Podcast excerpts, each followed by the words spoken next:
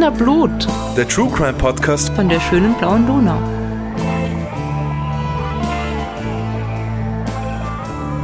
Hallo, da sind wir wieder, die Podcast-Posse mit Wiener Blut. Und die Podcast-Posse sind Rita, und Claudia. Heute wieder ohne Bernhard, der ist im Urlaub. ohne uns. Hundling. Aber wenigstens haben wir fancy Drinks. Oh, die haben wir. Und zwar haben wir was ganz Besonderes. Nämlich hat uns der Matthäus persönlich da in unserer Wohnung besucht und hat uns fancy Drinks mitgebracht. Danke noch einmal. Und uns hat er so ein Traubball mitgebracht. Das ist eine Traubensaft-Soda-Mischung, also rote Trauben. Und das schmeckt wirklich hervorragend. Ich habe vorher schon zwei getrunken, bevor wir anfangen, jetzt überhaupt drüber zu reden. Und es ist wirklich köstlich. Und dann hat er uns noch was gebracht. Er hat uns noch mehr gebracht, weil der Matthäus hat nämlich ein ganzes Weingut, das Mhm. Weingut Hirschbüchler in Oberstdorf bei Wien. Und deswegen hat der Matthäus uns auch noch tolle Weine mitgebracht. Jacuzzi-Weine nennen die sich und die gibt es in Weiß, das ist dann Blütenmuskateller und Donau-Riesling. Und in Rosé, das ist dann Merlot und Syrah mit Kohlensäure drin. Ganz fancy. Und äh, wenn das für euch irgendwie interessant klingt, dann ist die gute Nachricht, man kann das bei ausgewählten Händlern kaufen und auch auf der Website www.hirschbüchler mit ue-wein.at. Und, das ist auch noch interessant, das Weingut Hirschbüchler gibt es seit 140 Jahren und der Matthäus hat das in siebter Generation übernommen. Wow. Also altbewährte Fancy Drinks. Mhm. Das ist richtig cool. Und jetzt probieren wir das mal, oder? Huch, ich freue mich schon die ganze Zeit drauf.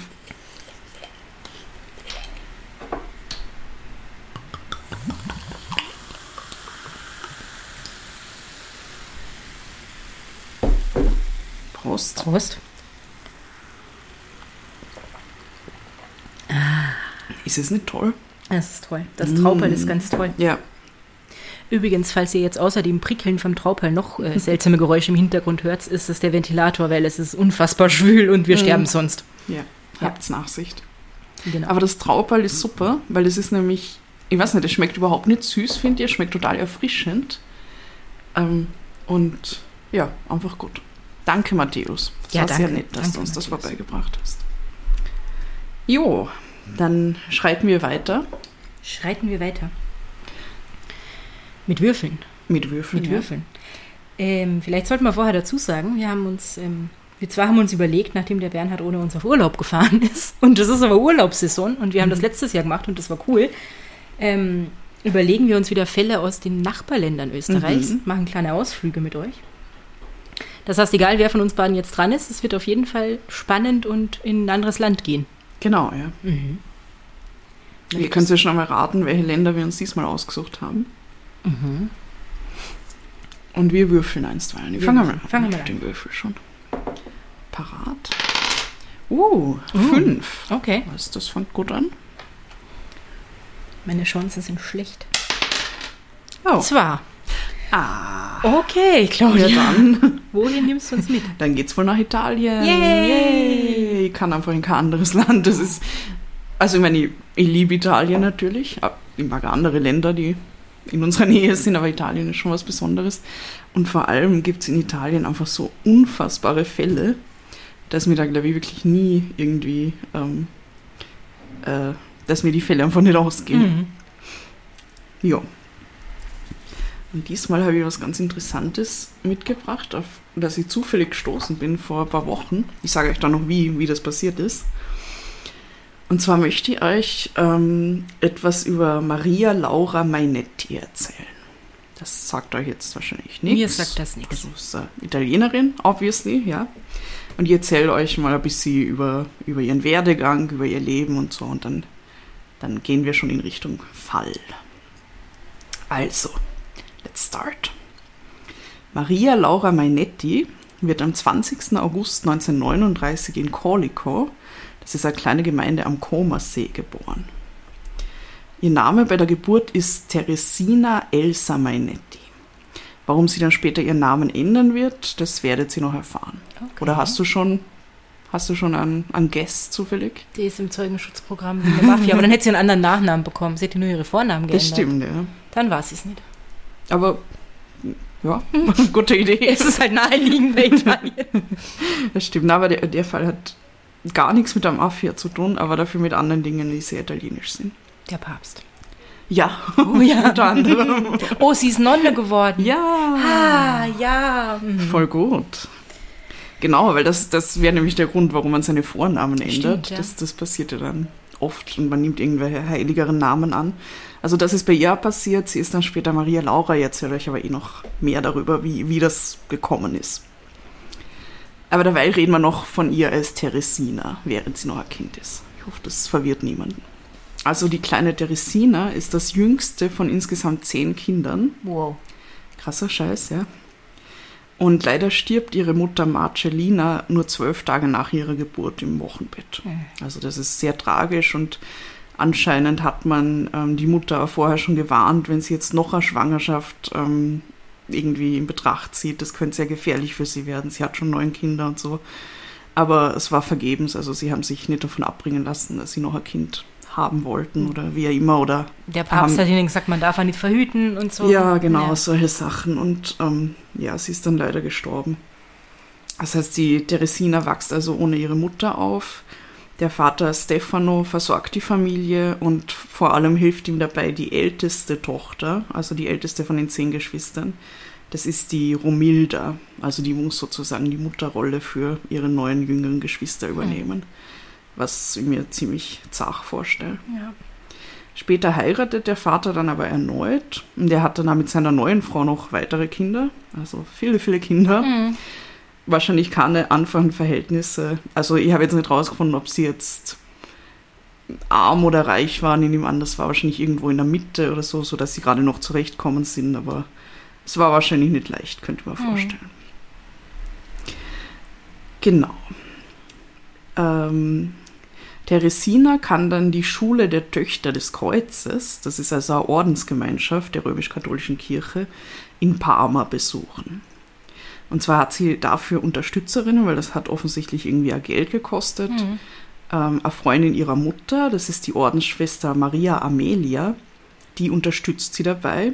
Und dann gibt es noch eine weitere Gönnerin, das ist eine Frau, ähm, deren Namen leider unbekannt bleibt, aber man weiß von ihr, dass sie eine verstorbene Tochter namens Laura hatte. Ah. Genau, und daraus ergibt sich dann der neue Name von der Teresina, nämlich Maria Laura. Also sie nimmt von ihren beiden Gönnerinnen, die ihr da geholfen haben, dass sie ihre Ausbildung machen kann, ähm, übernimmt sie dann auch die Namen, wenn sie Nonne wird. Das ist irgendwie schön. Dass man damit noch Ja, so was voll. Persönliches verbinden kann. Irgendwie. Ja. Also nicht, nicht den Namen von ihrer Gönnerin, sondern von ihrer verstorbenen Tochter. Ja. So sollte ich sagen. Ja. Genau. Aber ich meine, stell dir vor, du musst für zehn Kinder Schulgeld zahlen. Mhm. Oder halt noch mehr Kinder, wenn der Vater dann ja noch mehr Kinder gekriegt hat, aber wahrscheinlich wollten die ja gar nicht alle in die Schule. Oder zumindest nicht Ja, weiter über die Pflichtschule, wie viel er immer das da Ja. war, hinaus. Ja, und eh, also Parma ist, glaube ich, auch ein Stück weg Mhm. ähm, von, ähm, vom Komasee. Also da hat sie dann wahrscheinlich auch irgendwie übernachten müssen und, und Internat. Kost und Mhm. Logis bezahlen und sowas. Jo, und da haben die beiden ihr geholfen. Äh, 1957, da ist sie gerade mal 18 Jahre, beginnt sie dann das Noviziat, also sozusagen die Nonneneinschulung. Mhm. Äh, Und zwar bei den Töchtern des Kreuzes in Rom. Also die Töchter des Kreuzes kennt sie schon, also die gibt es in, in Colico anscheinend auch, da wo sie aufgewachsen ist. Und die waren immer sehr nett zu ihr, sagt sie. Und Hm. ähm, sind immer mit einem Lächeln irgendwie durch die Gegend gegangen. Das hat ihr gut gefallen, deshalb ist sie dann gleich bei ihnen geblieben. Mhm. Drei Jahre später legt sie dann ihre Gelübde der Armut, Keuschheit und des Gehorsams ab. Und dann noch einmal ab 1964 noch irgendwelche komischen weiteren heiligen Gelübde und dann ist sie Nonne auf Lebenszeit. Ja, she did it. ja, Ja, krass. Ich finde das immer sehr faszinierend, wenn jemand sich für sowas entscheidet. ja, auf jeden Fall. Ähm, und es ist ganz interessant, also sie erzählt nämlich ja selber darüber, also über ihren Weg, wie das so war, wie sie zu dieser Entscheidung gekommen Mhm. ist. Und zwar sagt sie, eines Tages während der Beichte fragte mich ein Priester, aber was willst du im Leben tun? Ich hatte nie darüber nachgedacht. Ich hatte viele Freunde und Freundinnen, einer war hinter mir her und sagte mir immer, dass er mich lieber als die anderen hätte. Ich antwortete diesem Priester, ich denke, ich tue etwas Gutes für andere. Und der Priester sagte, dann überlege es dir gut, auf welche Weise. Du sollst etwas Gutes für andere tun. In diesem Satz gab es einen Imperativ. Darüber hinaus erfüllte mich seine Resonanz mit Freude. Ich hatte das Gefühl, dass es meinem Leben einen Sinn geben würde. Also für sie ist wirklich offensichtlich, zumindest erzählt sie das so, im, im Vordergrund gestanden, sie möchte für andere Gutes leisten. Und ja, damals im Italien der 50er und 60er Jahre war das halt dann recht gängiger Weg irgendwie, dass man gesagt hat, okay, dann wäre ich halt Nonne. Naja, und das kommt ja darauf an, in welchem Orden du bist wahrscheinlich und, und was dir so tut, wie du Ja. die irgendwie engagieren kannst und so. Ja. Genau, ja. Und, und natürlich, ich meine, was man da ausliest, ist, ähm, dass sie natürlich in einem sehr religiösen Umfeld schon aufgewachsen ist. Aber Wer nicht Ja. im Italien der 50er Jahre. ja, absolut. Also, und wenn man halt ah, damit schon aufwächst, dann ist das halt noch einmal irgendwie. Offensichtlich, klar. wenn ihr Hm. Mutter schon mit einer Nonne befreundet war, Genau, sozusagen, ja. dann hatten Ja. sie da schon Kontakte, dann geht sie in dieses Internat und ich glaube, da gibt es dann nur zwei Wege. Entweder du findest es ganz, ganz furchtbar und rebellierst dagegen Mhm. oder du bleibst halt irgendwie in dieser Welt drin. Aber ich finde es schön, weil es ist nicht so aus so, oh, ich will Jesus nahe sein, keine Ahnung Mhm. was, sondern eher dieses, dieses Motiv, eigentlich möchte ich nur anderen helfen und andere unterstützen und das ist halt der Weg, wie ich das tun kann. Ja, also. es klingt nicht so, es klingt weniger so fundamentalistisch und mehr Ja. irgendwie so christliche Nächstenliebe. Ist Ja. eigentlich ganz schön. Und, und was, glaube ich, auch ein wichtiger Grund war für manche Leute ins Kloster zu gehen, war so wirtschaftlich abgesichert zu sein. ja, ja, ja. Und das hört man da ja auch nicht raus. Also, Mhm. Und ich meine, sie be beschreibt auch, dass sie irgendwie die Möglichkeit gehabt hat. Also da hat es anscheinend dann einen Freund gegeben, der gesagt hat, oh, er findet sie Mhm. super und hätten sie wahrscheinlich geheiratet oder so, aber das war es dann anscheinend auch nicht Mhm. für sie, sondern wo ihr der Priester gesagt hat, ja, du sollst was Gutes tun. Hm? Da war sie dann so, ja. ich muss, Right. ich muss kurz was einwerfen, eine lustige, eine Mhm. lustige Anekdote von dem äh, Priester, der mich getauft hat.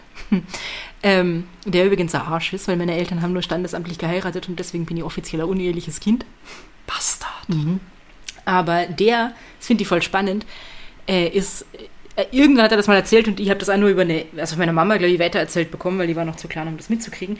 Aber er hat auf jeden Fall erzählt, warum er Priester geworden ist, nämlich weil seine große Liebe hat ihn verlassen.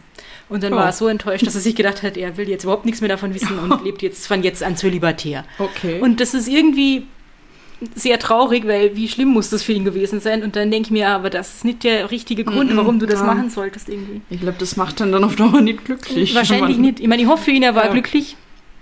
Aber ja, Ja, ja, es gibt ja leider viele Gründe, warum man Priester oder Nonne wird. Mhm.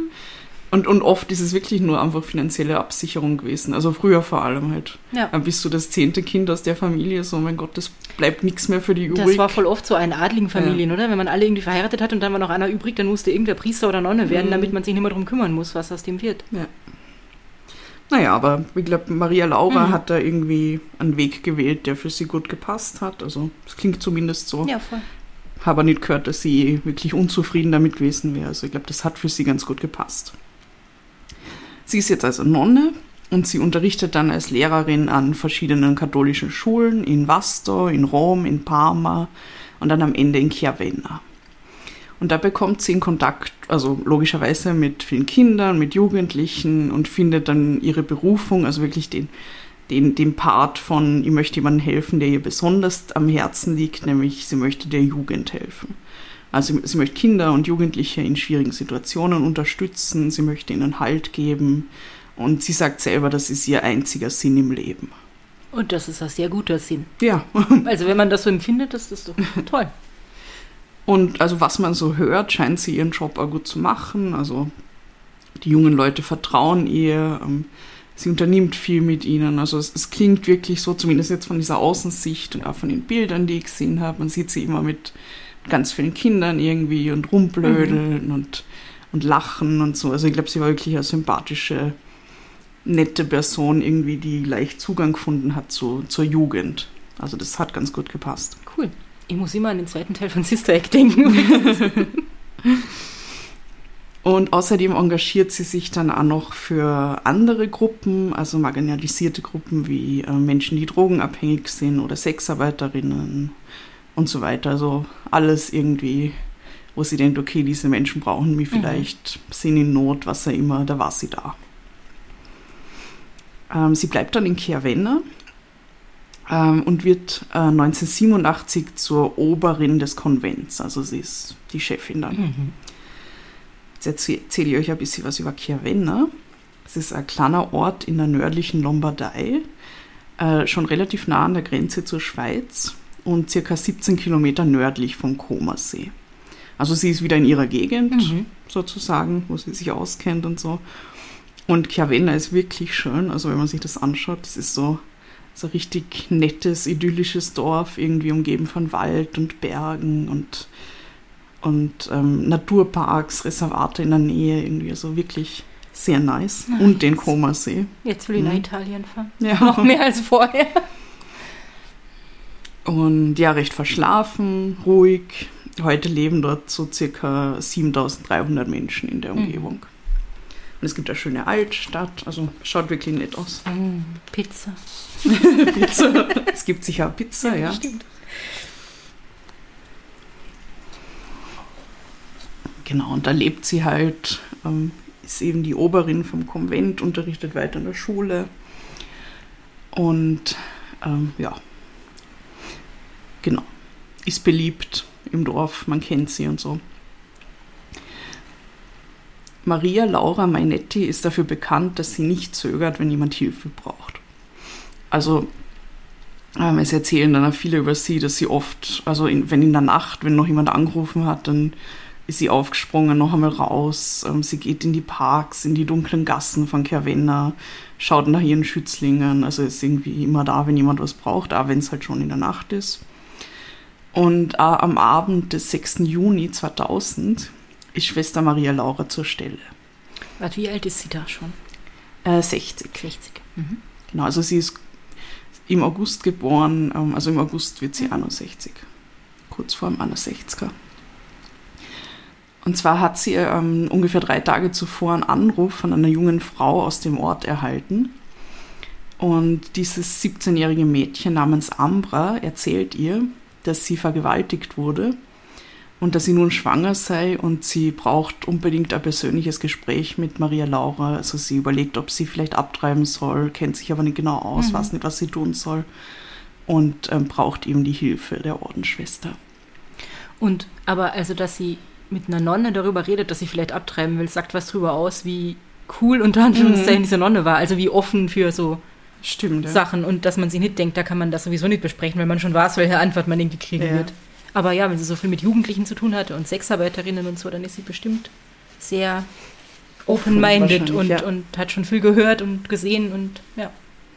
Und dieses Mädchen, also die Ambra, bittet Maria Laura halt um ein persönliches Gespräch. Und sie machen sich aus, dass sie sich eben am Abend vom 6. Juni äh, in, in der Altstadt von Kervenna treffen. Und Maria Laura sagt natürlich sofort zu, das, das passt alles für sie. Also, und sie verlässt dann gegen halb zehn am Abend das Konvent und trifft sich mit dem Mädchen auf einem Platz in Chiavenna. Und ähm, dort findet sie dann aber nicht nur die Ambra, also Ambra Gianosso heißt die, sondern auch ihre beiden Freundinnen Milena de Giambattista, sie ist 16 Jahre alt, und Veronica Pietrobelli, die ist 17 Jahre alt, so wie Ambra. Und die Maria Laura kennt die drei Mädchen aus der Schule. Sie hat sie nämlich selbst unterrichtet früher und hat ihnen den Katechismus gelehrt. Also kann sich noch erinnern irgendwie und ähm, sie folgt dann den dreien. Also die ähm, sagen zu ihr, ähm, lass uns doch in einen nahen Park gehen und dort reden irgendwie. Sie sagen ja, sie wollen ihr irgendeinen Koffer zeigen oder sowas. Jetzt Keine wird's Ahnung. ja, jetzt wird seltsam, ja. Und äh, Maria Laura geht aber mit ihnen mit und sie gehen gemeinsam in den Park Marmite dei Giganti. Marmite dei Giganti. Das ist ein Park am Ortsrand von Chiavenna, ähm, also außerdem ein Naturreservat. Und in diesem Park gibt es viele so ähm, abgeschliffene Felsen und Felsspalten und sowas und kleine Teiche. Also das ist alles sehr äh, schön und idyllisch. Und eine dieser Felsspalten soll laut einer Le Legende durch den Teufel erst geöffnet worden sein, als er vor der Jungfrau Maria geflohen ist. Also da gibt es so Ab in die Hölle. Ist Legenden, die, die irgendwie, die sich um diesen Park ranken Mhm. und um diese konkrete Felsspalte und sowas, keine Ahnung. Ja. Und an diesem abgeschiedenen Ort eskaliert dann die Situation. Die drei Mädchen beginnen Maria Laura zu bedrohen und sie zwingen sie, sich niederzuknien. Sie schlagen dann mit Steinen auf die 60-jährige zierliche Nonne ein. Anschließend stechen sie abwechselnd mit einem Küchenmesser auf sie ein. Oh, komm. Zwar insgesamt 19 Mal. Äh. Also alle drei wechseln sich ab.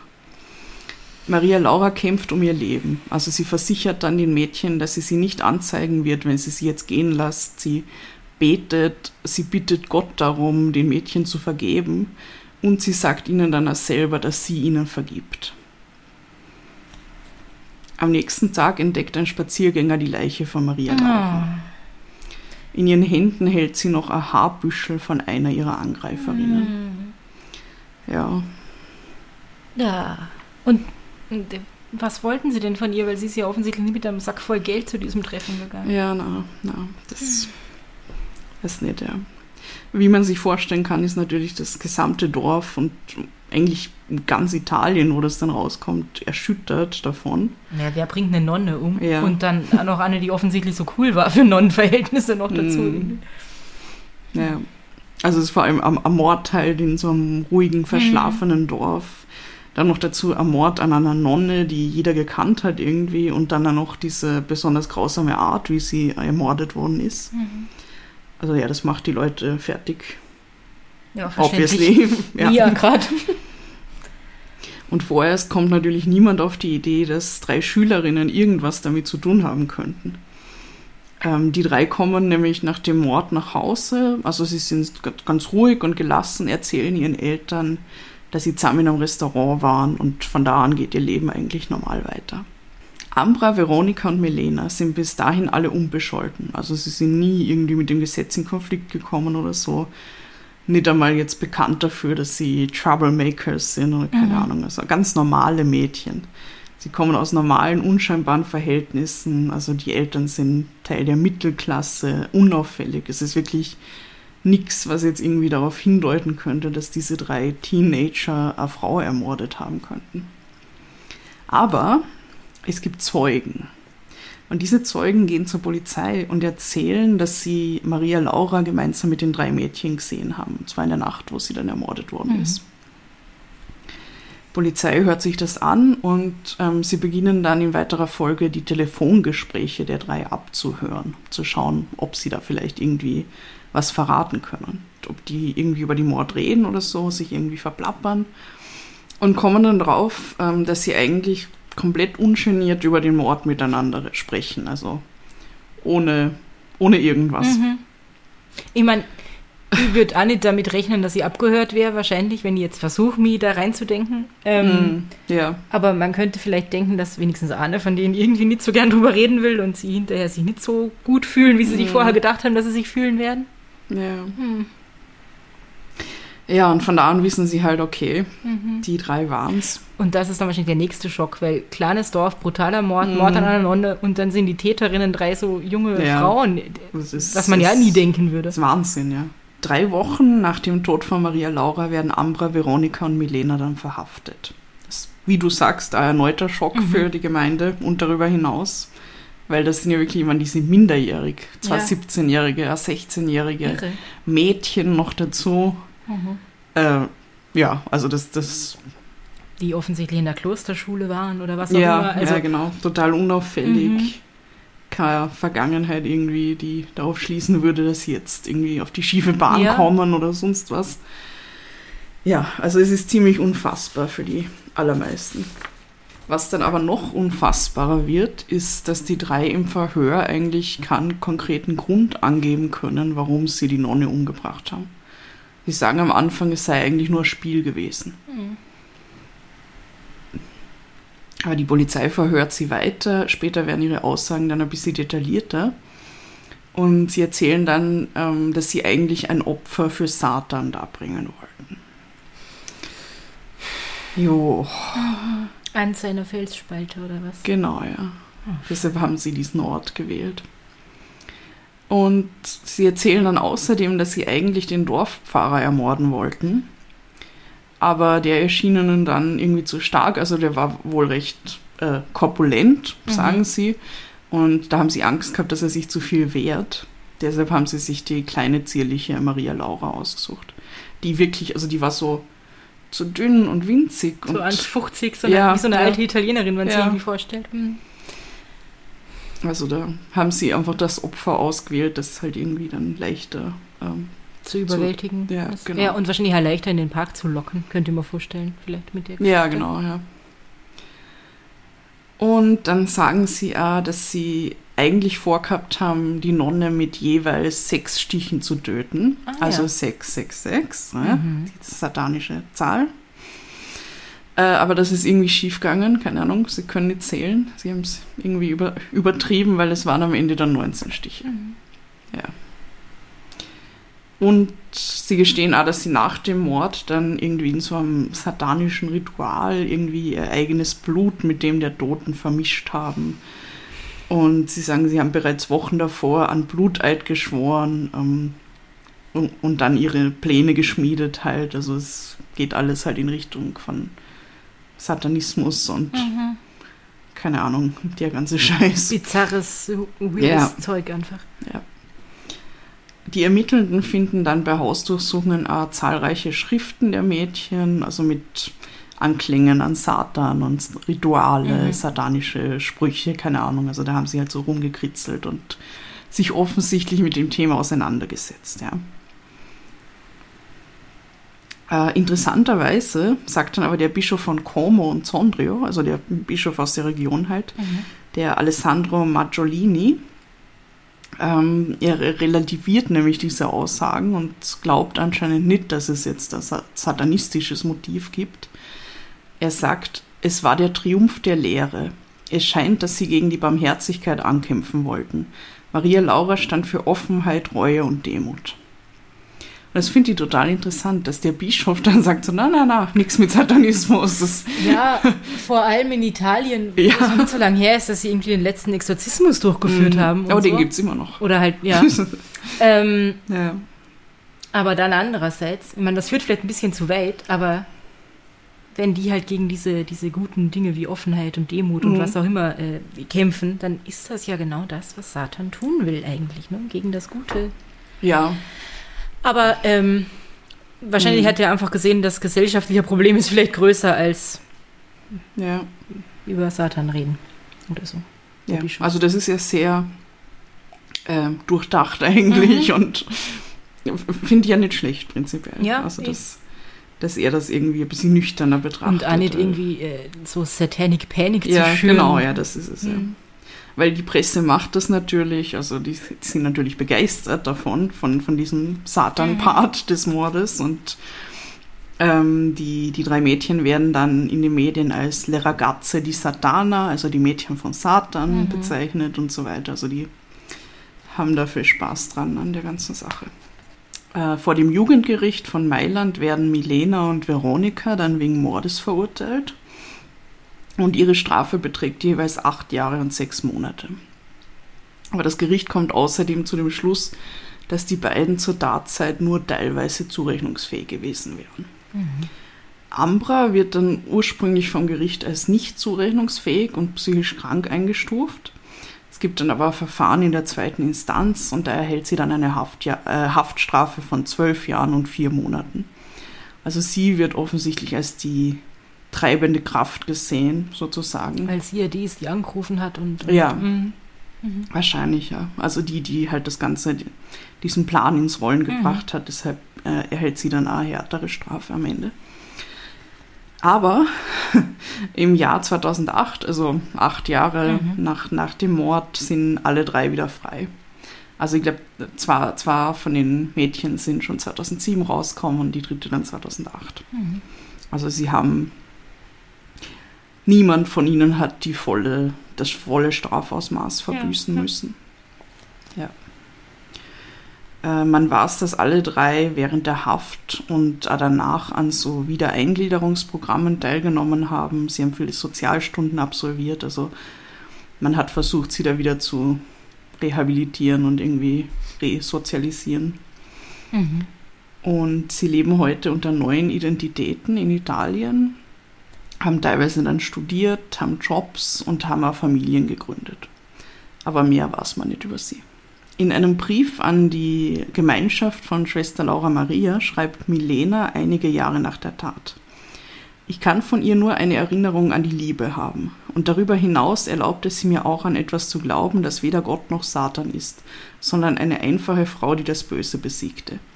Jetzt finde ich in ihr Trost und die Gnade, alles zu ertragen. Ich bete immer und ich bin sicher, dass sie mir hilft, ein besserer Mensch zu werden. Mhm. Ja. Und auch Veronika ähm, erklärt in einem Interview 2008, dass die Öffentlichkeit sie nun vergessen soll. Sie sagt, das Gefängnis, die Psychologen und die Gemeinschaft haben es mir ermöglicht, die Person zu werden, die ich sonst nie gewesen wäre. Die Entscheidung für einen Mord fiel im Alter von 16 Jahren, während wir sechs Stunden lang bei einem Bier in einer kleinen Dorfkneipe saßen.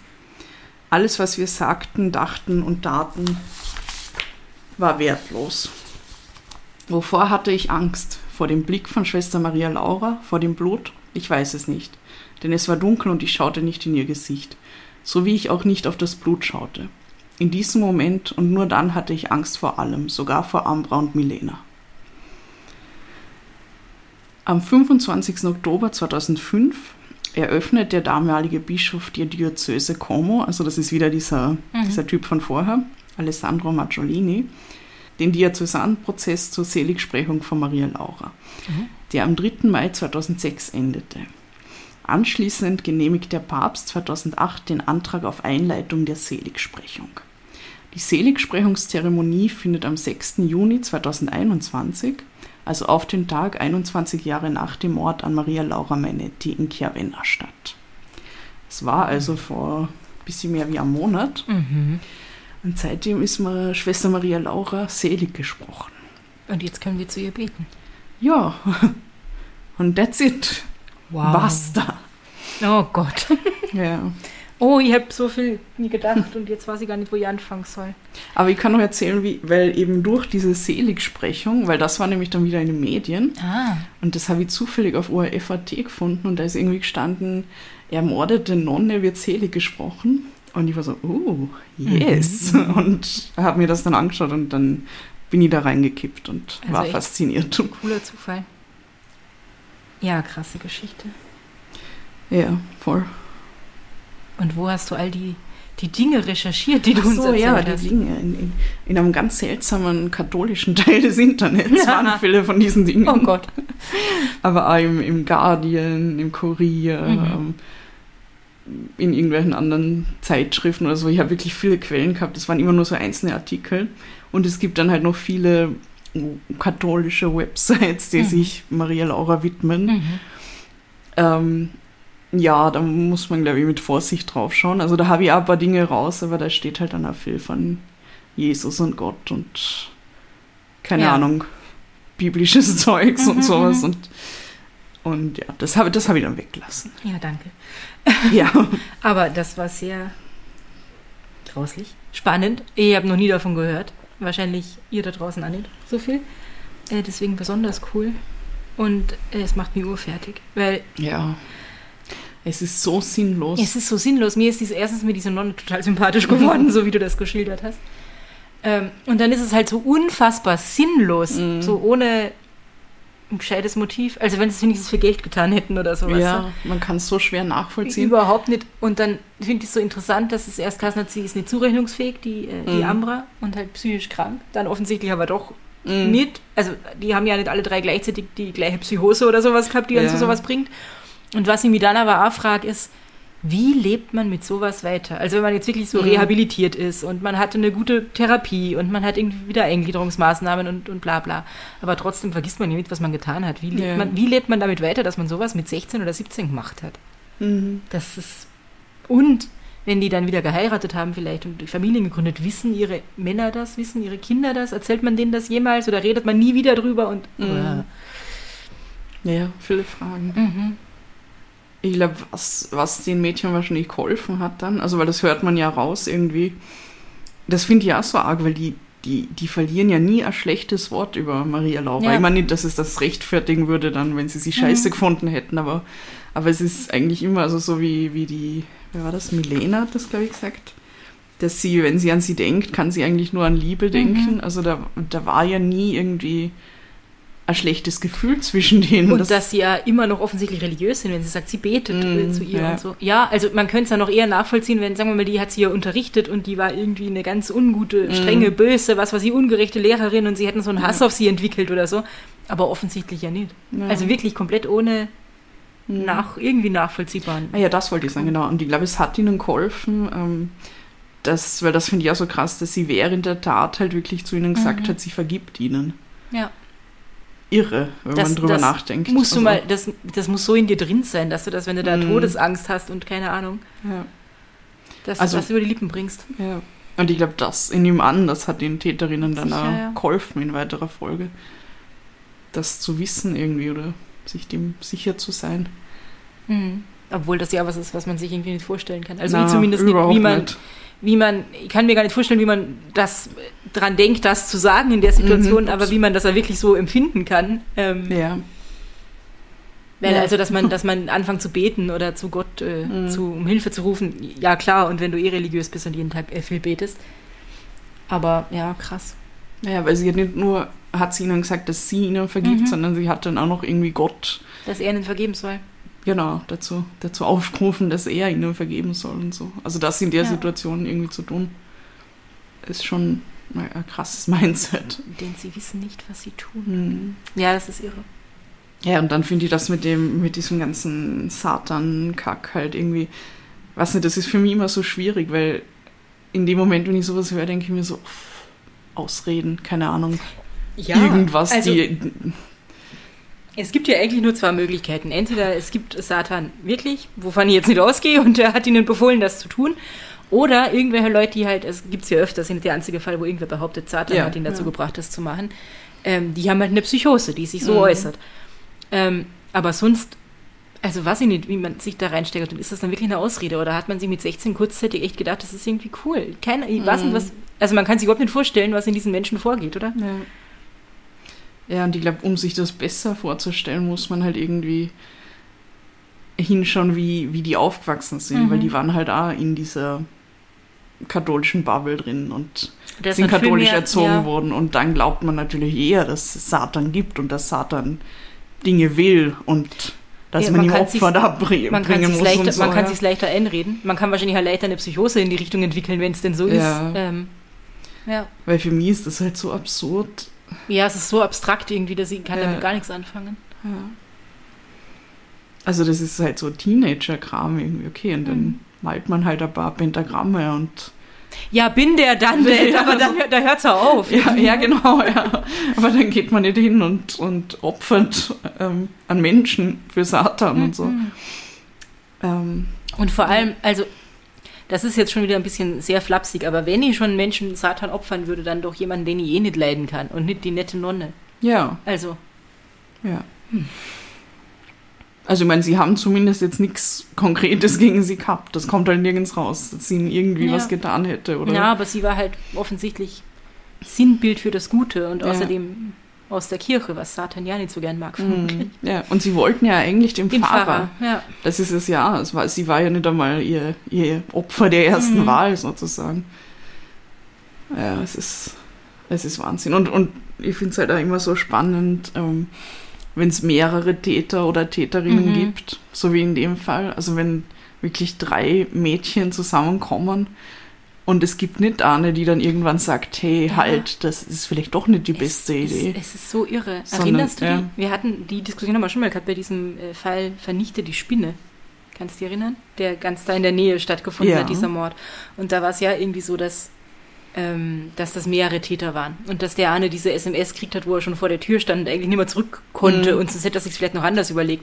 Und was für Dynamiken da irgendwie im Spiel sind, dass eben nicht einer sagt, na, da geht so ein, man will nicht für den anderen schlecht dastehen und man traut sich nicht den Rückzieher. Und das hat halt Mhm. irgendwie so eine Gewalt, dass das dein moralisches Verständnis total ausschaltet, Ja. offensichtlich. Ja, eh, und das ist, dass sie sich gegenseitig hochschaukeln. Also da Ja. haben sich drei Personen gefunden, die in der Konstellation, wo das dann halt auf einmal dann in die Richtung gegangen ist und, und Mhm. irgendwie sie gegenseitig sich drin bestärkt haben und so. Ja, entweder so oder es ist Wahnsinn. eine dabei, die so dominant ist, dass sie die anderen echt voll Mhm. Ähm, in ihrer Gewalt Ja. sozusagen. Ja, und die waren, sie haben alle drei zugestochen. Also sie Mhm. sind Ja. sie sind alle wegen Mordes verurteilt Mhm. worden. Also es, es war jetzt schon eh anscheinend so, dass die Ambra irgendwie als, als Art Haupttäterin dann dagestanden ist, aber, aber sie haben sich alle daran es hat, beteiligt. Es hat alle nur drei. zugeschaut und sie Ja. nicht getraut, was zu sagen oder so. Und sie waren so jung, das ist halt auch noch wow, Mhm. Teenager. ist das seltsames, ich finde das seltsames Alter, wenn sie noch jünger wären, oder zumindest Teile von dieser Gruppe noch jünger wären, könnte man irgendwie eher nachvollziehen, warum sie sich von jemand Älterem Mhm. so beeinflussen lassen, wenn sie älter sind. Aber das ist halt so, du bist ja schon alt genug, um selber zu denken und zu entscheiden Ja, und zu wissen, was, was mache ich da eigentlich. Hey, ja. Ja. Ja, das, also, es fühlt sich so falsch an zu sagen, das war ein toller Fall, aber es war ein toller Fall, weil er hatte alles, was ein italienischer Fall haben soll, außer die Mafia, nämlich den Papst, Nonnen und stimmt. schöne ja. Landschaftsschilderungen. Und Satan. Und Satan, genau. Ja, ich glaube, es war zu weit im Norden von Italien, dass die Mafia da jetzt noch wirklich Hm. hätte mischen, mitmischen können. Aber wer war's? Wer war's, ja.